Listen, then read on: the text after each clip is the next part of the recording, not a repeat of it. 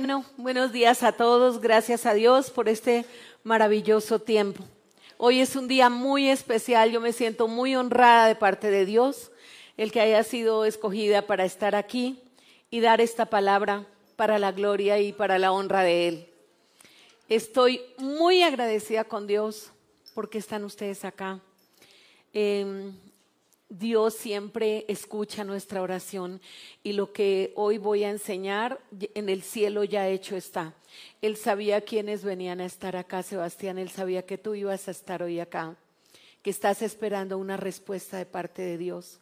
Daniel, él sabía que hoy tú cumples años y que empieza para ti una nueva etapa, en que si tú le crees a Él y haces lo correcto como lo estás procurando, verás a tu hija y verás a tus hijos, a tu hijo y a tu descendencia marcar una diferencia en medio de una generación perversa.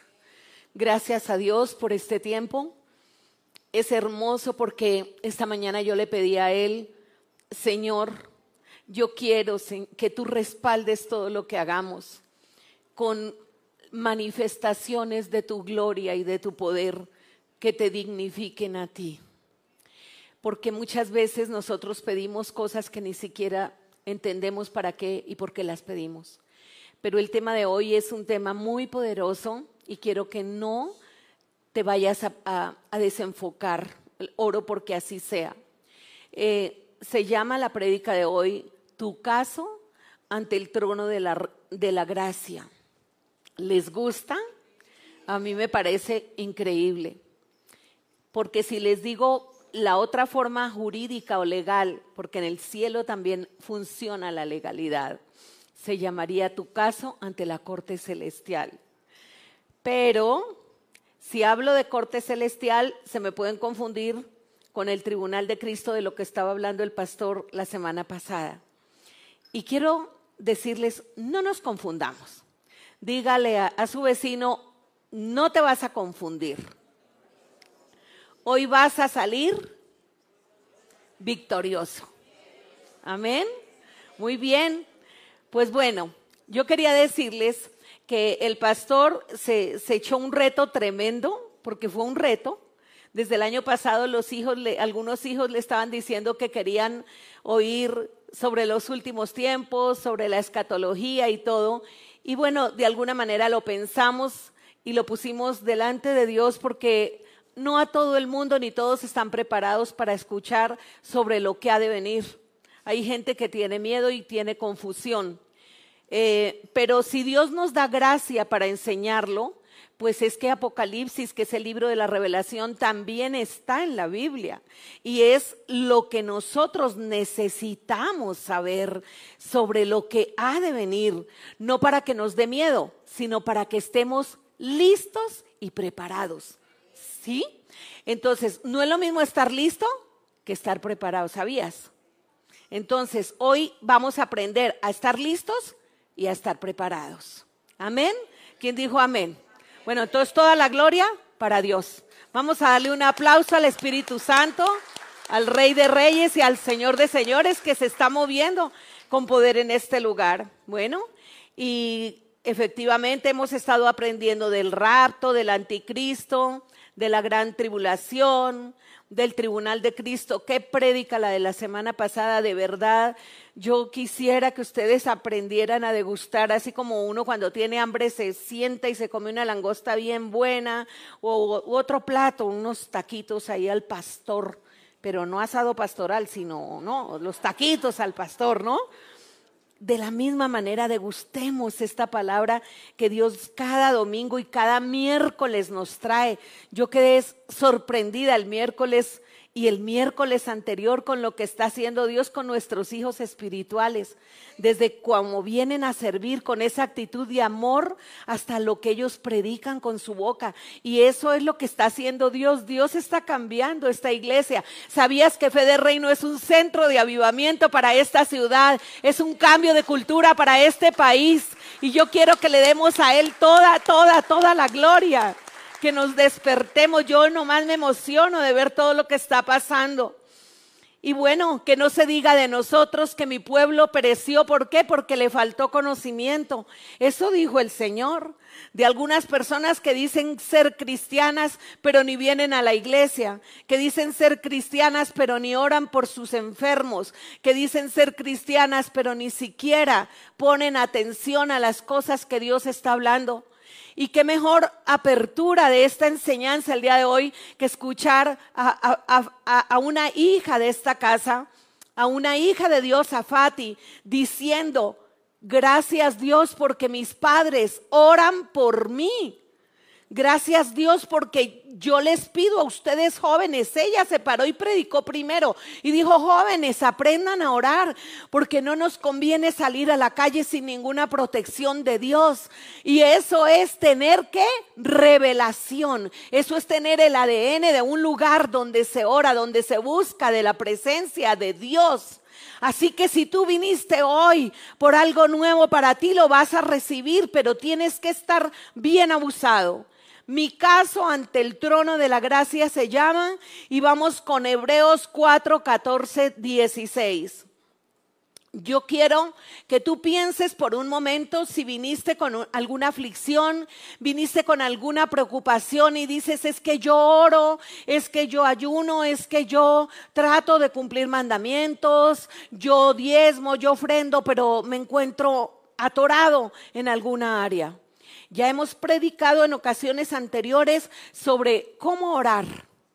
Y decíamos que la oración es la relación íntima con Dios que tiene que despertar en toda criatura que se llame hijo de Dios. Porque así como nacemos con necesidad de respirar, con necesidad de comer, la oración es lo que me contacta con el Padre Celestial, con el dador de vida. Y Jesús mismo nos enseñó a orar y dijo, ¿de qué manera lo vamos a empezar? ¿De qué manera empezamos una oración? Y él decía, Padre nuestro lo primero que Jesús nos reveló es que ya no somos huérfanos, es que tenemos un Padre a quien acudir para que nos proteja y para que nos cuide. Y bueno, toda la gloria para Él. Entonces, cuando hablamos del trono de la gracia, nos vamos a ir a Hebreos 4, 14, 16, iglesia, y quiero decirte, por tanto, dice acá, teniendo un gran sumo sacerdote que traspasó los cielos, ¿quién? Jesús, el Hijo de Dios, retengamos nuestra profesión no tenemos un sumo sacerdote que no pueda compadecerse de nuestras debilidades, sino uno que fue tentado en todo, según nuestra semejanza, pero sin pecado. Imagínese el sacerdote que nosotros tenemos, el que intercede por nosotros ante el trono de la gracia. Nada más y nada menos que uno que se hizo pecado por nosotros que entiende todas nuestras debilidades, que nos conoce, que sabe que somos frágiles, que somos humanos, que somos imperfectos, que somos pecadores, que se hizo hijo de Dios, y siendo hijo de Dios se hizo hijo de hombre. ¿Para qué? Para entendernos, pero que no pecó como nosotros. ¿Para qué? Para poder liberarnos, para acercarnos ante el Padre.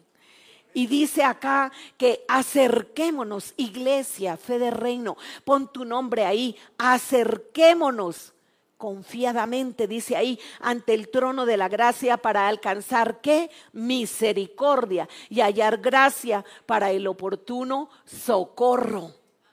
Acerquémonos. ¿Cómo dice? ¿Con temor? No, confiadamente ante el trono de la gracia. El Padre, quiero que sepas, está en su trono. Él sigue en su trono a pesar de todo lo que está pasando en la tierra, a pesar de toda la injusticia que hay. Él está en su trono. Y hay gente que dice, pero yo cómo puedo acceder ante el trono de la gracia. Pero hay una palabra que hemos aprendido estos tiempos que decía que tú estás junto con Cristo en lugares celestiales.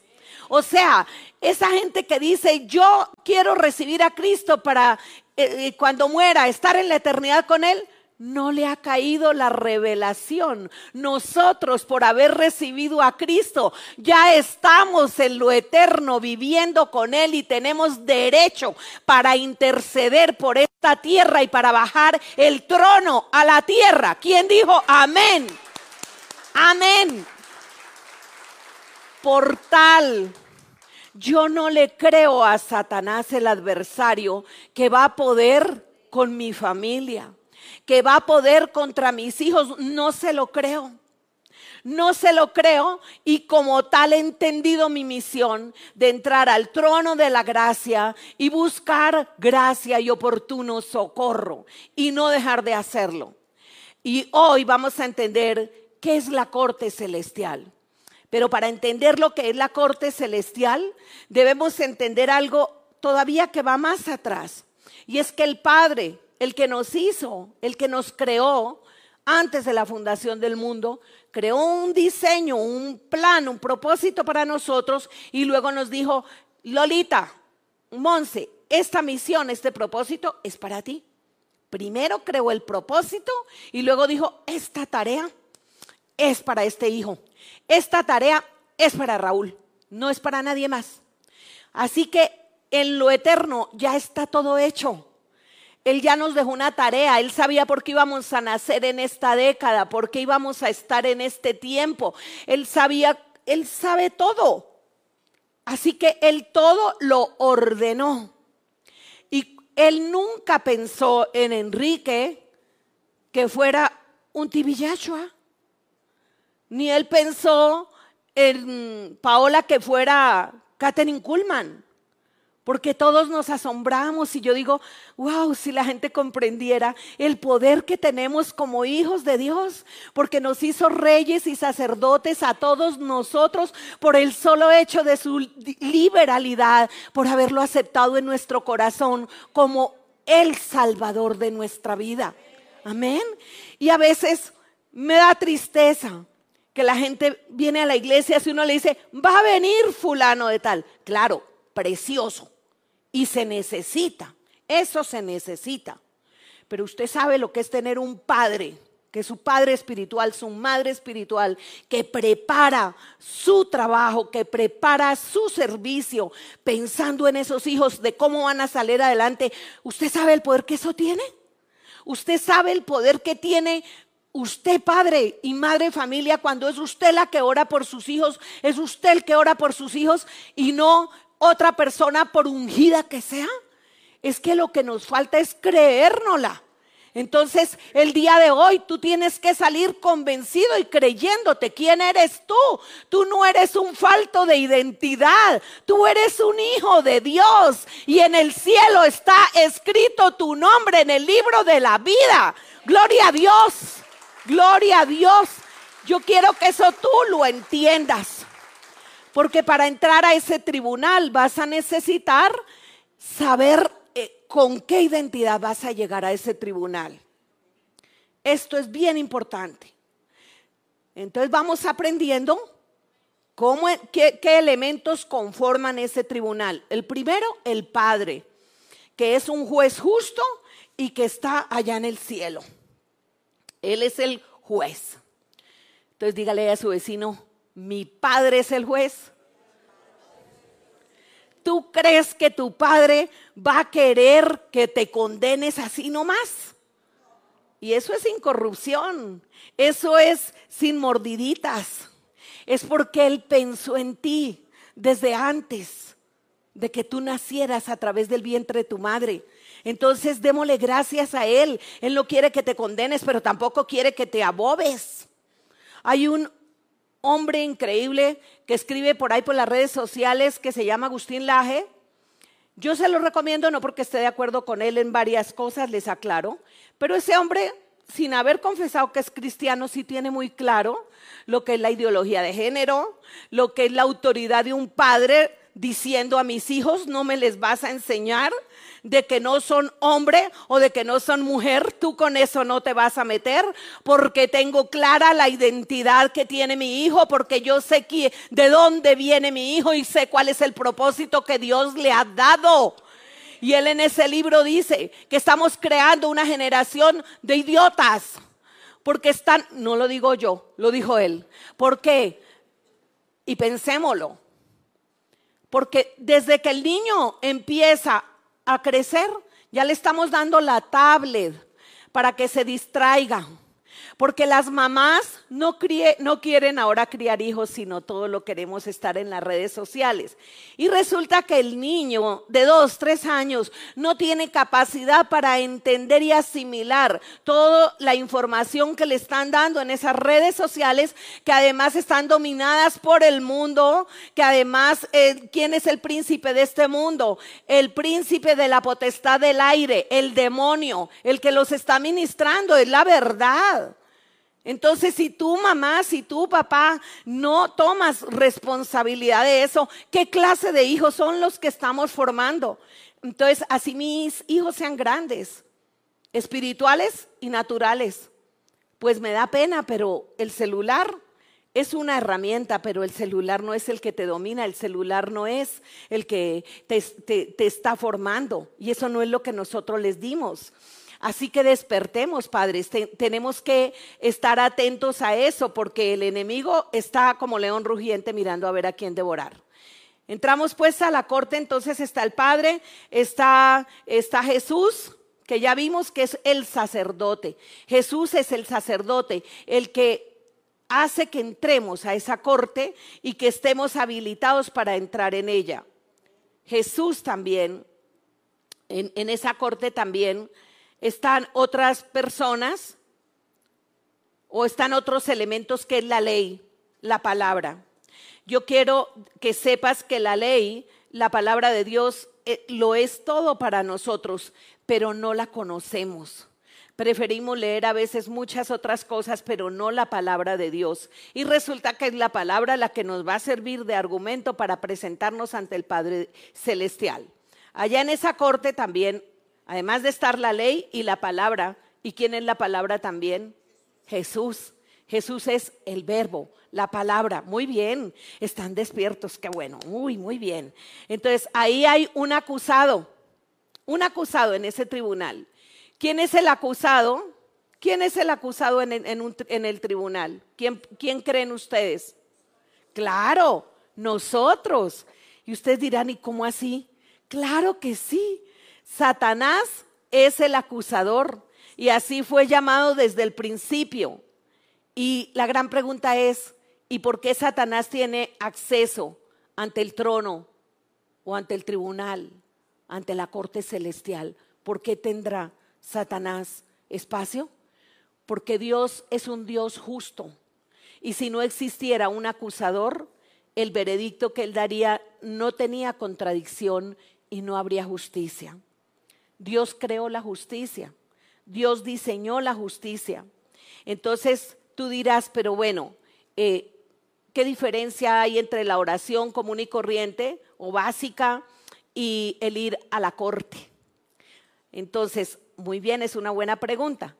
La oración común y corriente es como mi pan de cada día. Es aquello que Fati decía, no salgan sin esa protección.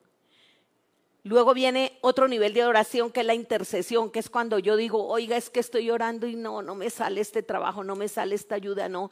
Ay, Estelita, ore por mí, Rosita, ore por mí, Juanito, ore por mí. Y sabe que todavía la cosa no está funcionando. Entonces ya tú dices, mm, el tema es de la corte. Esto tiene que ir a la corte. Y te voy a decir en qué casos vamos a la corte. A la corte se va cuando no ha habido remedio de ninguna índole ante mi petición. Y fuera de eso, porque yo digo, mm, seguramente por ahí hay algo atorado que el Satanás ya descubrió de parte mía y ha puesto que ya fue y me acusó ante la corte celestial. Y dicho y hecho, Satanás está acusándote y dice la Biblia en Apocalipsis que es el acusador de nuestros hermanos de día y de noche. Entonces, hagan de cuenta, yo eh, para entender esto, la verdad, eh, parece fácil, no me, no me era tan fácil explicarlo, pero sí pude entender al menos que un día le decía yo a Dios, oiga Señor, ¿y yo para qué estudié mi carrera de derecho? Hice pues, dos maestrías y todo ese rollo. No entendía porque la verdad mm, siempre he estado en el área comercial, siempre en, la parte laboral y en la parte de Dios, pues he estado es en, en esto. Entonces entendí y estoy haciendo un estudio muy profundo sobre los niveles de la oración y sobre todo esto y ahora me queda fácil entender y por eso digo, la corte celestial es una herramienta que tenemos ahora que estamos vivos para ir ante el trono de la gracia a destrabar alguna situación que no ha encontrado respuesta de otra manera. Por ejemplo, un pleito judicial. Por ejemplo, un divorcio, por ejemplo, una tragedia familiar, por ejemplo, una cadena, ¿qué pastor? Un desierto que estemos pasando. Y que uno dice, pero ¿por qué no me desatoro? Pues resulta que como Dios es un Dios de orden, Él hizo la ley. Pero si ustedes querían saber, Satanás conoce más la ley que muchos cristianos porque se conoce la Biblia del principio hasta el final. Entonces, ¿qué es lo que pasa? Dice la Biblia, por ejemplo, en Job 2.1, dice acá, Job 2.1, aconteció que otro día vinieron los hijos de Dios para presentarse delante de Jehová, o sea, fueron a la corte, dice. Y Satanás vino también entre ellos a presentarse delante de Jehová. O sea, miren la audacia. Y dice, Job 2, 2, 3, y dijo Jehová a Satanás, ¿de dónde vienes? Y respondió Satanás a Jehová y dijo, de rodear la tierra y andar por ella. Y Jehová dijo a Satanás, ¿no has considerado a Job? Entonces Satanás estaba acusando a quién? A Job y estaba dando qué? Vueltas por toda la tierra. Entonces él se va para la casa tuya, se va para la casa de tus tíos, de tu familia, de tus amigos, él está allá y agarra a sus demonios y los distribuye. Ustedes agarren por colonias porque ese sí es bien organizado, ¿no? No, no, como no es omnipresente como Dios que es omnipresente, omnisciente, Él está en todas partes, pero Él trata de multiplicarse y agarra chamucos y los divide por colonias, por todo. Ustedes saben que, que hay una jerarquía espiritual en el reino de las tinieblas imitadora de lo que pasa en el reino de la luz y ellos se dividen por eh, principados, gobernadores, potestades, huestes. Entonces ellos se distribuyen países, se distribuyen estados, se distribuyen ciudades, se distribuyen colonias. Y tu casa también figura en el mapa de Satanás, colocando alguna asignación. De la misma manera que Dios ha colocado sus ángeles a nuestra disposición de, día y de noche. ¿Sabías? Démosle toda la gloria a Dios porque Él ha colocado sus ángeles para que nos cuiden. Pero hay ángeles que están por ahí desocupados. Yo les decía un día de estos, hay ángeles que, aquí hay cristianos que no ponen a sus ángeles a hacer nada porque están dormidos, están mirando televisión, están viendo series. Eh, Los ángeles hay todos apapachadotes echando barriga, no están haciendo nada. Porque a los ángeles nosotros les debemos decir cuál es eh, lo que necesitamos, en dónde deben ayudarnos, ¿sí? Es el diseño que Dios hizo. Entonces, otro caso en que les voy a demostrar que Satanás se presenta ante el trono a acusar a los hermanos. Dice acá Zacarías 3:7 me mostró el sumo sacerdote Josué, el, cual estaba delante del ángel de Jehová y Satanás estaba eh, su mano derecha para acusarle. Puntos, ahí más adelante voy, y dice, y el ángel de Jehová estaba en pie. ¿Quién es el ángel de Jehová? Jesús. O sea, y Jesús, que es el ángel de Jehová, amonestó José a Josué diciendo, así dice Jehová de los ejércitos. Si anduvieres por mis caminos y guardares mi ordenanza, también tú gobernarás mi casa, fe de reino. También tú guardarás mis atrios y entre estos que estás aquí les daré lugar. ¿Qué pasa cuando el enemigo nos acusa? Dios permite muchas veces que nos acuse y que pasemos ante ese juicio. ¿Para qué? Para salir afirmados, para taparle la boca al enemigo y decirle, tú no tienes nada que decir contra este hijo. Y por eso aquí le estaba diciendo Jesús a, Josué en este caso, no te preocupes por lo que diga Satanás. Tú no te preocupes, Ricardo, por lo que diga la gente. Tú no te preocupes y ponte ahí tu nombre por aquellos que dijeron que tú eres incapaz, que no es posible que tú gobiernes su casa, que tú tienes habilidad para ejercer dominio y autoridad sobre lo que Dios te ha dado. No te preocupes, está diciendo. Fe de reino, si anduvieres por mis caminos, si guardares mi ordenanza, también tú gobernarás mi casa y también tú guardarás mis atrios y aquí entre estos que están en este lugar, te daré a ti lugar. Amén.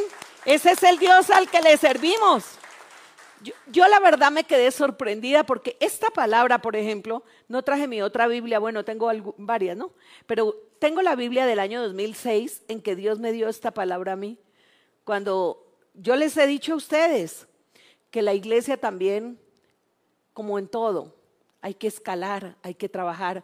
Uno empieza primero lavando baños en unos lugares, en otros lugares empieza un poquito más arribita, pero Dios ve nuestro corazón. Yo estaba empezando mm, y hasta limpiando baños, de pronto en algún momento nos correspondió, la verdad, fuimos promovidos rápidamente, pero pasamos la prueba de la limpieza. Pero sí les quiero decir algo, en esos tiempos, a mí Dios me lo dijo y yo sentí que esa era una palabra para mí, porque le decía, Señor, yo para qué estudié, yo para, ay, esos reclamos tontos que a veces uno le hace a Dios, pero Él me dijo eso y lo tengo apuntado en mayo del 2006, si anduvieres por mis caminos, si guardares mis ordenanzas, también tú gobernarás mi casa y también tú guardarás mis atrios. Esta palabra puede ser para ti y yo aspiro que sea para ti. ¿Sabes por qué?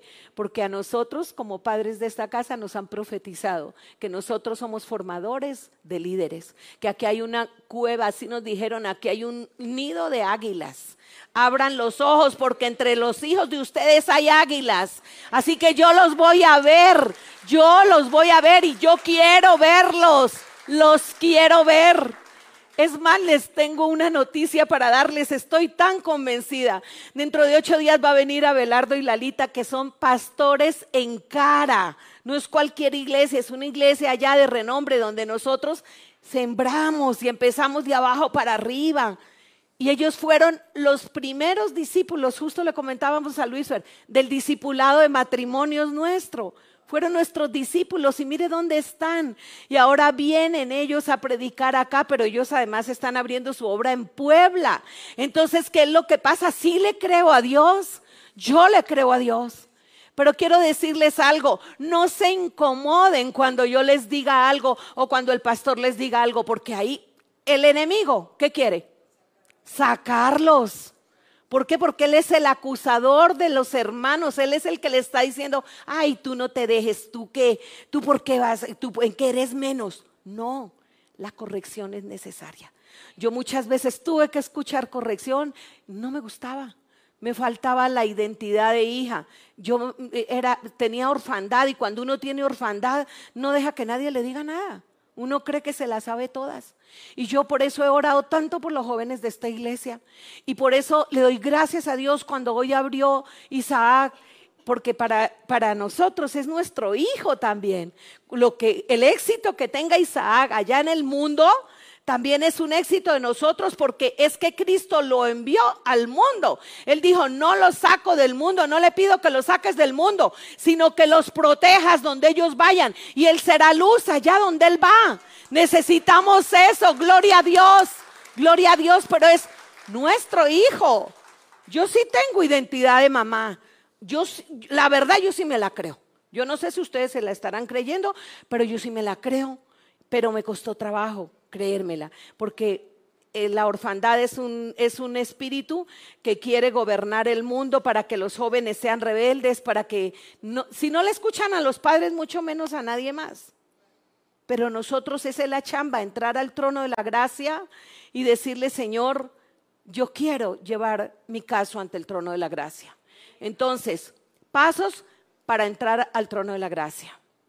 Entonces ya vimos que está el Padre, que es el juez justo, que está Jesús, que es el abogado, que está el Espíritu Santo, que es el paracleto, que es el ayudador. Hagan de cuenta que eh, él, como fue la herencia que Jesús nos dejó en esta tierra, ¿qué hace el Espíritu Santo? El Espíritu Santo es el que baja aquí a la tierra, nos enseña cómo orar, nos dice cómo pedir, a ver cómo vas a presentar tu pliego petitorio ante esa corte.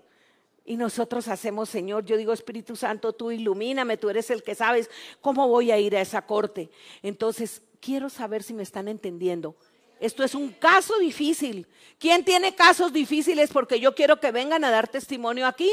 ¿Y quién me dice, yo voy a estar aquí dando testimonio? ¿Quién me dice? A ver, porque quiero verlos. Muy bien, esta foto en lo espiritual está. Muy bien es que me toca decirles que hay que pasar a dar testimonio. ¿Tú crees? Había un testimonio para hoy de alguien que consiguió trabajo, que nos costó un tremendo trabajo. Oramos y todo. No, hoy se fue a celebrar. No, en serio. Yo estoy hablando, es que la palabra dice en Apocalipsis que tu testimonio y la sangre del cordero son lo que hace que el mundo se impacte y que esto cambie. Cuando alguien sale y dice, es que a mí Jesús me cambió la vida, con fervor y dándole la gloria a Dios. Entonces yo sí necesito testimonios. A mí no me vengan a decir, hijos míos, que a veces se los he dicho cuando oran y dicen, ay, es que yo necesito que esto sea, que aquí haya milagros y sanidad. Le digo, perdón, te has perdido de todos los milagros y todas las sanidades que hace a diario Dios. Es que ellos también lo saben, pero a veces no sabemos darle la gloria a Dios. O sea, como que se nos olvida, como que creemos que solo milagro es cuando le añaden la pata al cojo o cuando, sí me explico, pero no vemos que milagros hace Dios todos los días. Esto es un centro de milagros y maravillas de parte de Dios. Es la verdad, es la verdad. Entonces, ¿cómo vamos a ir al trono? A ver, entonces, ¿con qué finalidad? Primero, para llevar un caso que de otra manera no tiene solución. ¿Qué hago? Voy a elaborar una petición, como un pliego. Y ustedes dirán, ¿y qué llevo ante el trono de la gracia?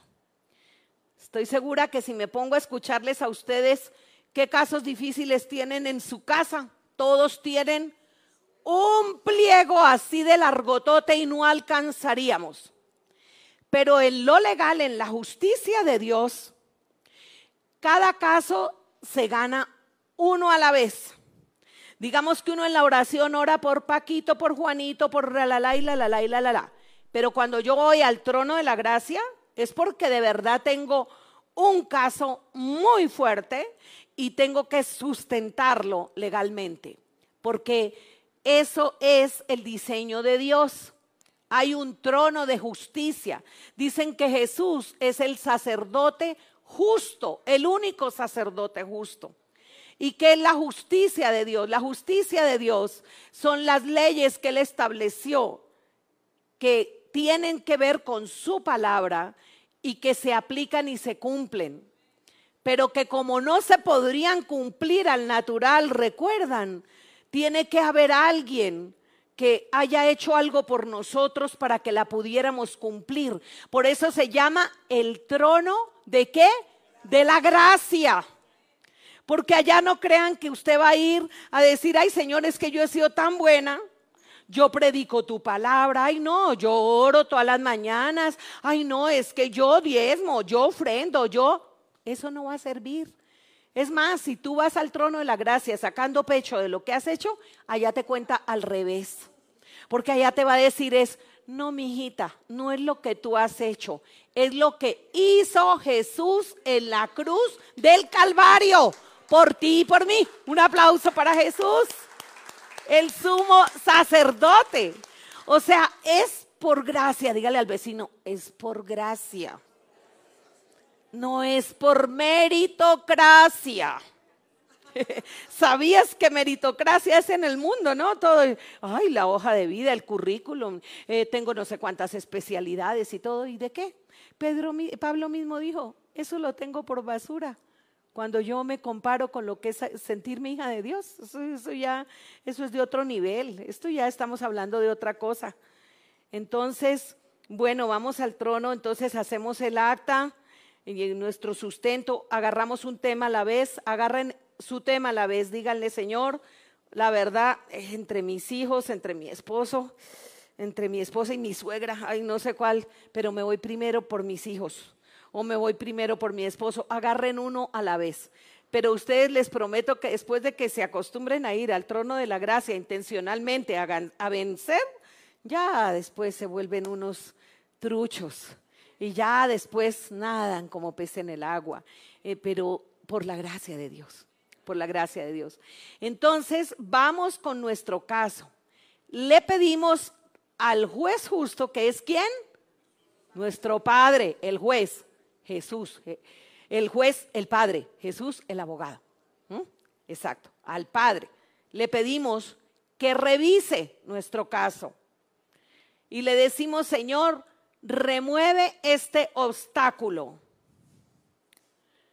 Y ponemos en orden nuestro caso. Decimos, le quito el poder a Satanás. ¿Tú sabes que tú le has dado poder a Satanás para que actúe y litigue en contra tuya? ¿Sabías? ¿Cuándo le has dado poder a Satanás? Cuando pecas. Cuando pecamos le damos poder abierto. Es más, ese es bien abusivo porque ahí le va metiendo más, ahí va llenando huequitos. Le dimos poder para una cosa y le sigue metiendo. Entonces, cambiamos de apoderado y le entregamos el poder a quién? A Jesús, que es nuestro abogado. ¿Y qué hace él? Se para y dice, Padre, yo ya fui a la cruz por tu hija, por tu hijo, y yo ya desbaraté el acta de decretos que había contra tu hija y contra tu hijo en la cruz del Calvario y allá se quedó clavada. Amén. Muy bien. Y ahí es cuando empieza la palabra a funcionar. Colosenses 2, 14, 15, ese tiene que ser tu versículo favorito para ir a la corte celestial. Que dice, ¿cómo dice?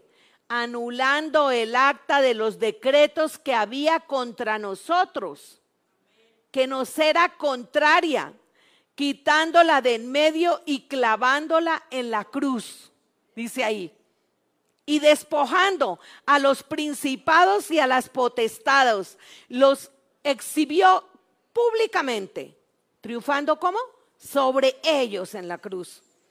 Y tú sabes que Jesús dijo que ese mismo poder que Él obtuvo en la cruz, no lo dio a nosotros, pero en mayor cantidad, en mayor poder, en mayor potencial. Entonces, vamos con esa demanda, porque es que yo me pongo como una abogada y tengo la demanda, la dirijo a tal, mis abogados, mis intercesores, mis anexos. ¿Y cuál es el propósito? Este es el propósito porque aquí está el secreto. Ojo, obtener una sentencia que rompa todo derecho legal que el adversario haya levantado en contra tuya y de tu familia. Ejemplo, tu abuelo cometió un pecado de asesinato, un ejemplo, y tú ves que ya has perdido tres, has tenido tres abortos provocados. Un ejemplo, porque ha sucedido y sucede. Entonces entró un espíritu de muerte a la genealogía. Y cuando uno va atrás y dice, Señor, yo pido perdón por mis genealogías, supe que mi padre, mi abuelo, mi bisabuelo mató a alguien en tales condiciones y, y entras y te sinceras con Dios y dices, y yo me, humillo por ellos, yo pido perdón por ellos. Entonces ahí es cuando sale la promesa de Dios que dice, para hallar gracia y oportuno socorro, porque Jesús ya pagó con su sangre preciosa por esa maldad que fue derramada, esa sangre en la tierra. Amén. Entonces, sí, démosle el aplauso al Señor. Estamos entendiendo. Mire, yo quiero que esta prédica la vuelvas a escuchar y tomes nota y saques versículos y todo, porque Dios te lo va a revelar te lo va a revelar. Miren, cuando hay derramamiento de sangre, en, en una, imagínense el derramamiento de sangre tan tremendo que hay en México todos los días. El derramamiento que hay en Colombia, por Dios, cuando yo digo esto es que esto no tiene dimensiones. Y si no nos acercamos ante el trono de la gracia a pedir misericordia por nuestro país, caray, ¿cómo vamos a sacar adelante esto? No vamos a poder. Resulta que desde el principio del mundo, Caín y Abel, ya sabemos qué pasó, que Caín mató a su hermano Abel. Y desde Génesis dice la palabra de Dios que la sangre de Abel clama por venganza. Pero dice la palabra que la, la, sangre de Cristo, que también está ahí en la corte celestial presente, clama por justicia. Que la sangre habla. Entonces, cuando tú presentas el caso ante el trono, la sangre de Jesús habla y dice, yo fui derramada para que tú, Padre, juez justo, perdonaras todos los pecados de esta hija y de su familia y de su descendencia eternamente y qué? Y para siempre. Pero tú tienes que gestionar, me explico. Entonces, la conciencia que yo quiero que nosotros hagamos es que si nosotros ni siquiera oramos, que es como lo básico, lo de Padre nuestro que estás en el cielo, que venga tu reino. Es facilita la oración que nos enseñó Jesús. Era fácil, que venga tu reino, o sea, Señor, que venga aquí. Como que no tocaba hacer mucho esfuerzo, pero hay que hacerlo. Pero bueno, si no intercedemos, que es el siguiente nivel, o sea, ya no solo orar por mí, sino orar por los demás, pues mucho menos me voy a preparar a ir a la corte celestial. Y si no voy a la corte celestial, entonces ¿quién va a pelear por tus hijos, por Dios?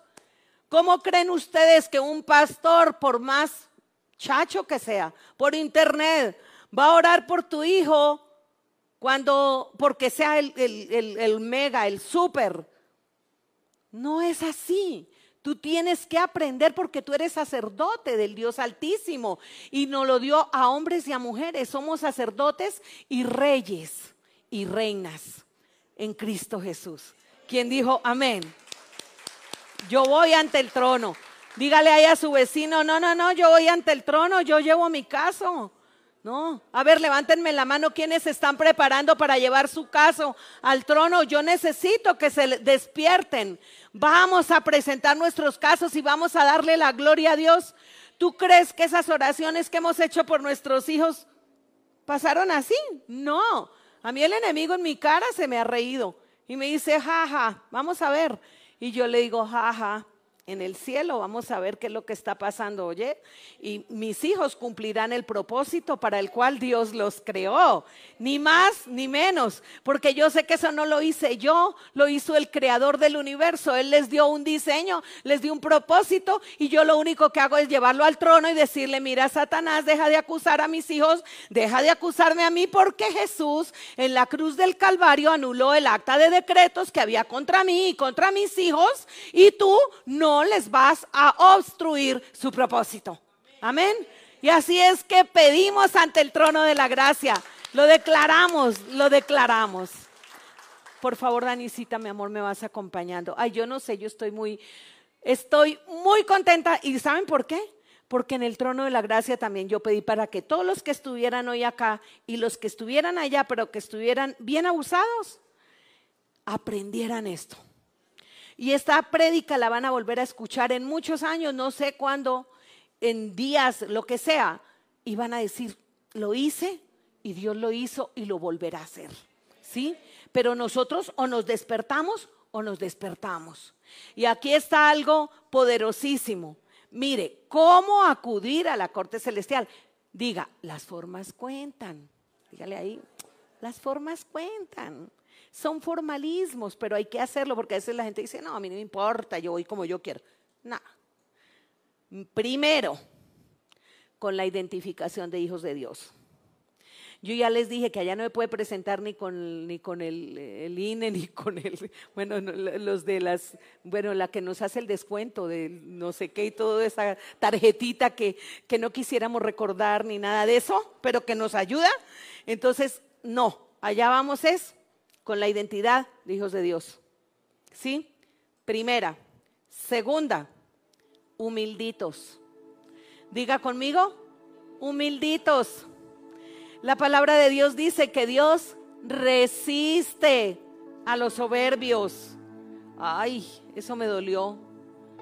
Dios resiste a los soberbios. Humilditos. ¿Sabías que hay oraciones que no son escuchadas porque tú estás en pleitos con tu pareja? querido esposo, querida esposa, cuando llegamos ante el trono de la gracia, vamos a hacer todo lo contrario a lo que en el mundo nos enseñaron. Mire cómo es la cosa. En el mundo cuando pecamos, que eso no lo sepa nadie. Cuidadito abre la boca y hace caer mal a su hermano. Cuidadito que la gente se entera que su hermana hizo tal cosa. Cuidadito. Eso es el ocultismo que el enemigo quiere promover. ¿Para qué? Para que no se conozca la verdad donde se tiene que conocer y seamos libres. Jesús dijo, conoceréis la verdad. ¿Y qué? Y la verdad os hará libres. Entonces yo no puedo ir al trono de la gracia ya tapando todo. Ay Señor, ayúdame. Solo a chillar. No nos sirve chillar solamente. No nos sirve. Podemos llorar, podemos chillar. Sí, sí, se vale. Pero no nos sirve. Allá lo que sirve es con un corazón humilde ir, Señor, la verdad, Espíritu Santo, gracias por mostrarme todo lo que ha pasado con mi vida desde antes de conocer a Cristo y después de conocerlo también. Quiero que sepan que hasta en sueños Dios te va a revelar. Yo cuando estaba preparando esta prédica, un día amanecí y en el sueño el Espíritu Santo me mostró algo que pasó en mis generaciones. Abrí mis ojos inmediatamente, ni siquiera lo pensé. Dije, Jesús, perdona a mis abuelos. Perdónalos. Inmediatamente. Porque si me pongo a hacer otra cosa se me olvida. No lo, inmediatamente, Señor, perdóname. Y perdona a, a mis padres, perdona a mis hijos, perdóname a mí por todas esas torpezas que sigo haciendo, pero poniéndole el nombre propio, se le pone nombre propio. Entonces, quise traer esta de Primera de Pedro 3:7 porque Dios me la quiso mostrar reiteradamente. Dijo, "En mi pueblo hay esposos que maltratan a sus mujeres y hay mujeres que maltratan a sus esposos." Y ahí empieza todo el problema. Dice, eso es maltrato conyugal. Vosotros maridos, dice, igualmente vivid con ellas con comprensión, dando honor a la mujer como un vaso más frágil y como coherederas de la gracia. Es por eso. Somos coherederas. Mujeres, levanten la mano. Somos coherederas de la gracia de Dios. No nos sintamos mal porque nos, nos llaman ayuda idónea. Ser ayuda es algo maravilloso. Ser ayuda. ¿Sabes qué significa ayuda idónea? La que cubre, la que protege. Y somos la ayuda que nuestro esposo necesita. Y cuando tú tienes diseño de ayuda idónea, ese diseño no te sirve solamente para ayudar a tu esposo. Ese diseño te sirve para tus hijos espirituales, para ayudar, para cobijar a la persona que está desamparada, que está huérfana, que está triste, que está batida. Es un diseño. Diga conmigo, es un diseño. Tengo ese diseño de ayuda idónea. No ayuda indiona. Como digo yo a veces, mujeres, acabamos con el matrimonio rápido. De verdad, no, en serio. 39 años de casados, mi esposo y yo, y, no era la maravilla nuestro matrimonio, no nació así para nada, en lo absoluto. Pero el comprender estas verdades y decir, bueno Señor, si tú lo dices, yo soy ayuda idónea y ya no indiona, porque era indiona, era bien indiona. Y me cambió el Señor, me cambió. Entonces yo digo, si lo hizo conmigo, ¿cómo no lo va a hacer con ustedes, amadas mujeres de Dios? Entonces démosle la gloria a Dios por eso, démosle la gloria a Dios por eso. Entonces miren lo que pasa cuando hay maltrato, cuando hay maltrato en el hogar, no se le está dando al hombre la postura que Dios le dio de cabeza del hogar, ni a la mujer se le está dando su lugar de coheredera de la gracia. O sea que cuando para esos hombres que dicen, ay, qué bueno que la pastora está predicando que yo soy la cabeza, para que esta entienda, ¿no? Hermano querido, hijito querido, también tu esposa es coheredera. O sea, que estamos a la par en la gracia de Dios. Solamente Él lo hizo así por diseño, para que las cosas funcionaran. Porque una cosa con dos cabezas se llama ¿qué? Monstruo. Algo que funcione con dos cabezas no puede funcionar. Entonces, es de diseño nada más. Dígale, es de diseño. Es de diseño, pero somos coherederos. Y, yo sé que, por ejemplo, mi esposo se pone feliz de que yo soy coheredera.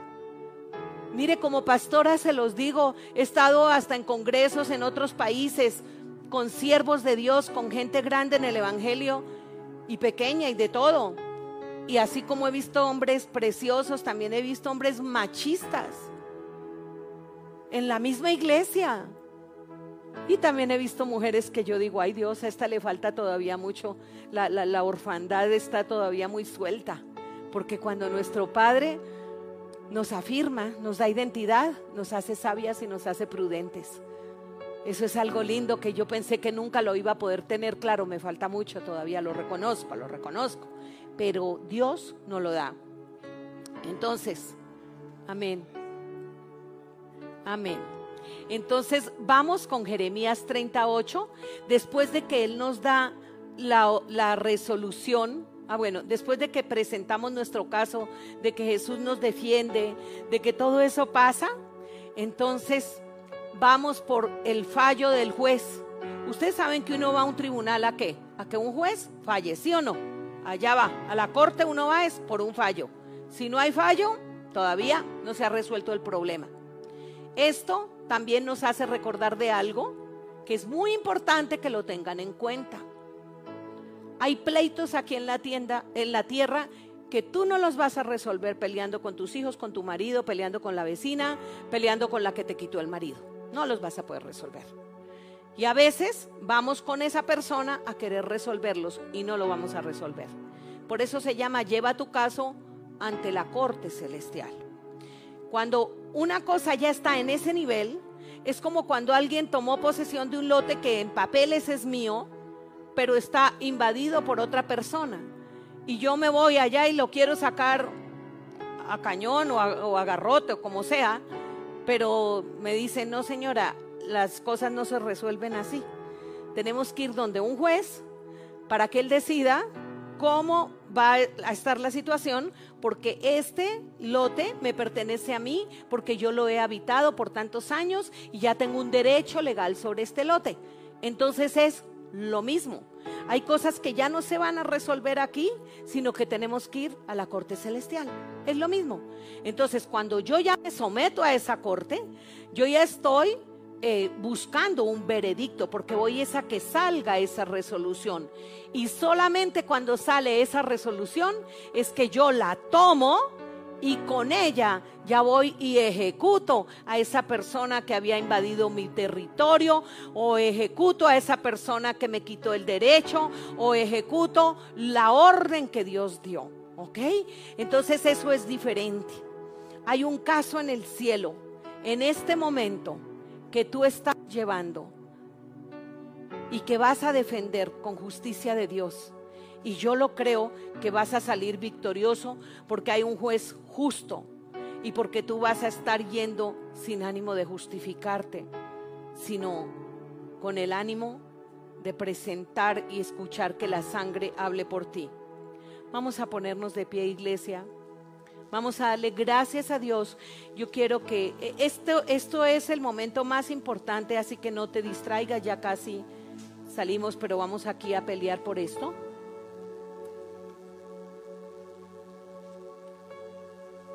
Vamos a darle gracias a Dios. Yo quiero, iglesia, que tú sepas que el trono de Dios está en este lugar, que esta casa es el estrado de sus pies y que Él está aquí escuchando. Cuál es el caso que tú le traes en este día o por lo menos que te vengan a la mente cuáles son tantos casos que tienes y empezamos a batallar por uno de ellos, pero vas a aprender a hacerlo y vas a hacerlo uno por uno luego. Hoy quiero que te pongas en esa actitud de guerra, de batalla espiritual, para darle toda la gloria a Jesús y al que está en el trono. Cuando tú entras al trono de la gracia, pon tus manos así y confiesas el pecado, se activa la sangre, la sangre de Cristo. Así que empieza tú, haz tu propia batalla, cierra tus ojos y dile a Dios, el juez justo, dile Señor, estoy aquí delante tuyo colocando mi situación. Estoy aquí delante tuyo, Señor, recordándote que no hay nadie que me pueda ayudar sino tú. Yo quiero recordarte que Satanás quiere destruir tu testimonio, porque tu testimonio, ya te lo dije, es un arma contra el diablo. Y nadie, pero nadie puede ser testimonio con pecado oculto. Hoy es el día de exponer delante, tu, delante del juez justo tu, tu pecado oculto, aquella cosa que te ha vencido, aquella cosa que, por más que has querido, no has podido vencerla. Puede ser el orgullo, puede ser la arrogancia, qué sé yo, puede ser la pornografía. Porque Satanás lo que hace es ronda la tierra, ronda tu casa. Y dice, sí, Dios, Él va a tu iglesia, pero Él ve pornografía. Él va a tu iglesia, pero a Él le gusta la vecina. Y en el mundo espiritual, iglesia, yo quiero que tú sepas esto, en el mundo espiritual todo es transparente, todo se revela, allá no hay nada que, que esté oculto, o sea que más bien sea inteligente, dile a Dios, mira, te entrego esto, no puedo con esto, no puedo Jesús, ayúdame que tú eres mi abogado. Y yo quiero apoyar esa oración que tú estás haciendo ahí. Hazla, por favor. Pelea, pelea por ti. Pelea por tus generaciones. Yo, yo me uno a ti para que se cierren puertas al infierno que hasta hoy han estado abiertas por ese poder, por esa legalidad que tú le diste al enemigo. Y como hija de Dios altísimo, abro portones a tu favor en el nombre de Jesús. Se abren portones de gloria para tu iglesia, Señor, para tus hijos. Ellos ven la salida, Señor, ellos la alcanzan. Hay alguien aquí hoy, pregunto, que quiera cerrar puertas generacionales. Alguien que esté luchando, pidiendo perdón por sus generaciones, levánteme la mano. Gracias Señor porque aquí tus hijos están colocando a sus antecesores, a sus ancestros, aquí Señor. Yo te ruego Espíritu Santo que tú les muestres exactamente qué pasó con su abuela, su tía, su abuelo. ¿Qué pasó Señor? Muéstrales para que ellos con nombre propio pidan perdón por eso y se deslinden de ese pecado a través de la sangre. Y hoy hablo hablo que la sangre de Cristo tiene poder, está siendo derramada sobre tu caso, está limpiando todo tu pasado, está rompiendo toda idolatría, toda hechicería, todo trato que se hizo con el reino de las tinieblas. Hoy se corta en el nombre de Jesús. Señor, yo presento a tu pueblo hoy aquí confiadamente ante el trono de la gracia ante esa corte celestial, sin temor, Señor, sin miedo. Confesamos, Señor, nuestro pecado, Señor. Están todos confesando, Señor, su pecado, Señor. Puede ser engaño, mentira, incredulidad, lujuria, envidia, celo, codicia, fornicación, idolatría, brujería, todo pecado hoy, Señor, es confesado y la sangre de Cristo que habla mejor que la de Abel, Señor, lava y limpia todo pecado de maldad, Señor. Ahora, confiesa por tus generaciones la iniquidad. Si quieres repetir, repite conmigo, Señor, pido perdón.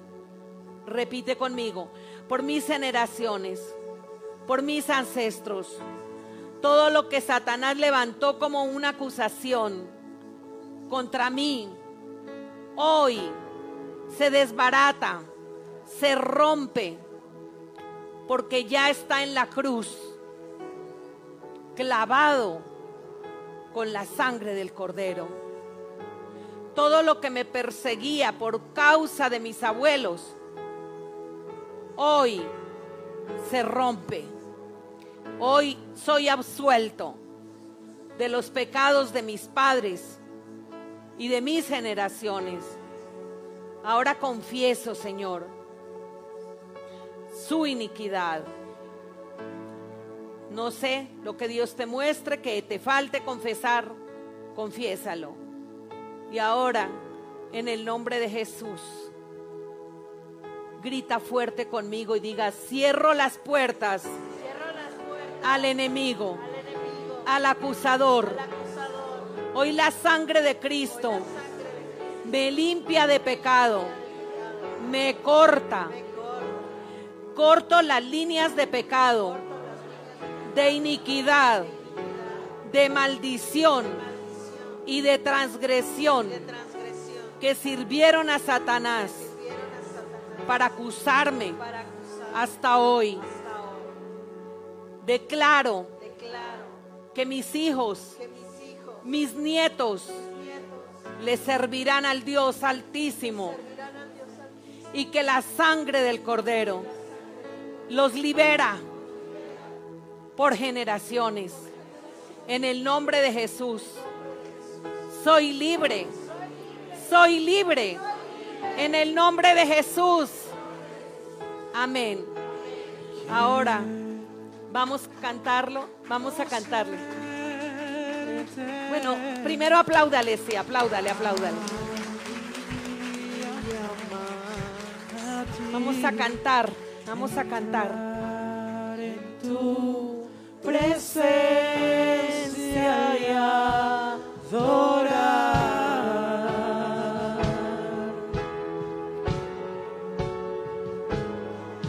Revela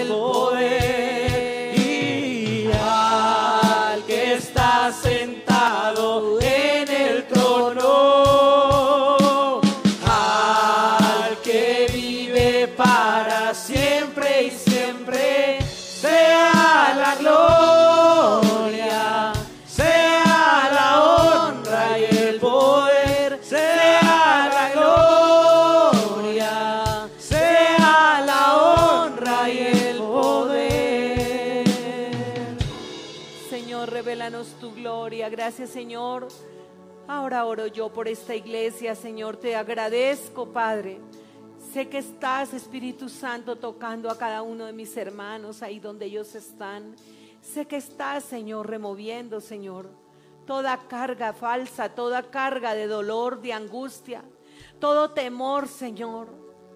Toda herencia de maldición que venía detrás de ellos ya no los perseguirá, Señor, porque ellos tienen una revelación. Gracias por esa sangre, Señor, por esa sangre, Señor.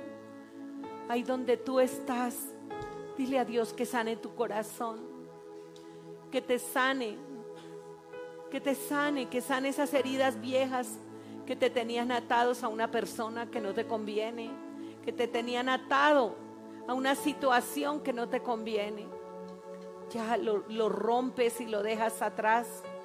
Gracias Señor por libertar a tu pueblo. Gracias Señor porque nuestros hijos son benditos, como son benditas sus generaciones como son benditos sus vientres, Señor, espirituales y naturales, Señor.